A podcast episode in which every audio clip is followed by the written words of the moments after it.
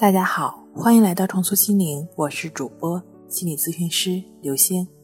本节目由重塑心灵心理训练中心出品，喜马拉雅独家播出。今天要分享的内容是：烦恼来自哪里？一听便知。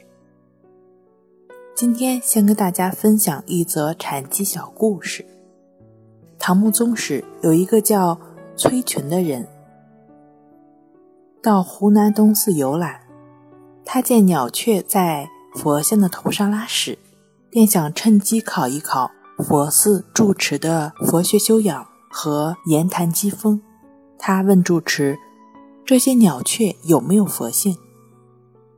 住持知道其用意，答道：“有。”他接着就问：“他们既然有佛性，为什么对佛这样不敬呢？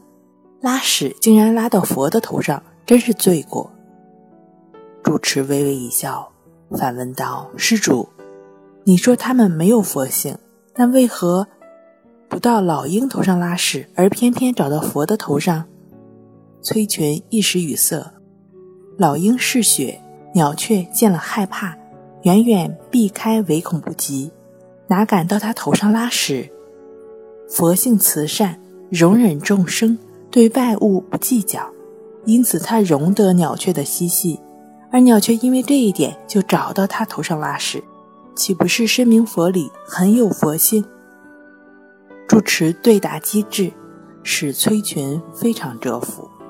故事讲完了，我们虽然不能像住持那样智慧，但是尽可能保持觉知，否则只会搬起石头砸自己的脚。我们要保持着开放的学习的态度是好的，更要辩证思考。要懂得适当停下脚步，更不要钻牛角尖自寻烦恼。我们只要守住本心，享受自然生活。每个生物，每个人都是智慧的化身。